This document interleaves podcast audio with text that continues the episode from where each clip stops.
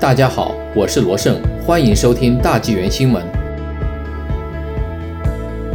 卑诗出台跨区旅行限制令今日生效。四月二十三日，根据卑诗省首席卫生官邦尼·亨利医生的建议，省公共安全厅长范和福利用紧急计划法的特别权利，发布了一项新法令，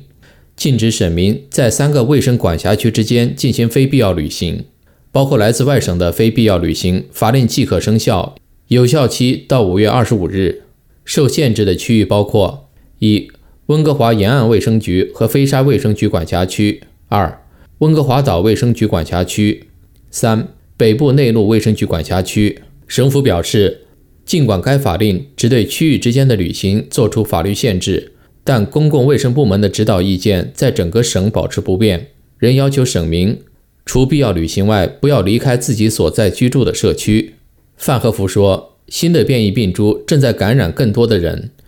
感染住院人数创下纪录，给一线医护工作者带来了越来越大的压力。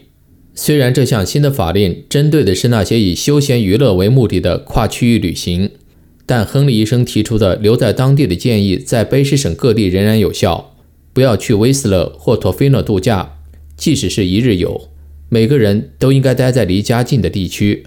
这项命令仅适用于非必要旅行。以下情况属于必要旅行：工作，在大专院校或学校听课或接受培训；搬到不同的主要住所，或协助某人为此目的而搬家；返回自己的主要住所；商业性货物运输；就医或协助某人接受医疗服务或社会服务；照顾或协助的残障人士；出席法庭；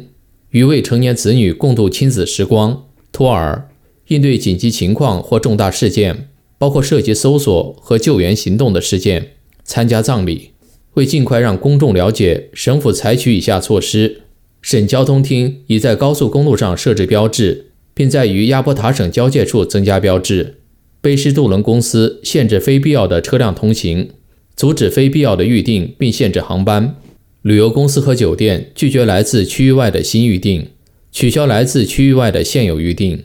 卑诗省立公园将告知公众有关限制措施，并在必要时退还预订款。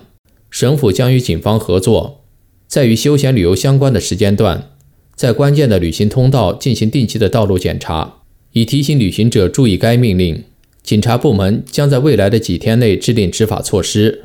警方不会随机拦车检查，路边检查站将设置在轮渡港口附近和连接该省不同地区的高速公路走廊上。如果警方认为有必要采取措施，可以开罚单。违反跨区旅行禁令的行为，可能会被处以五百七十五元的罚款。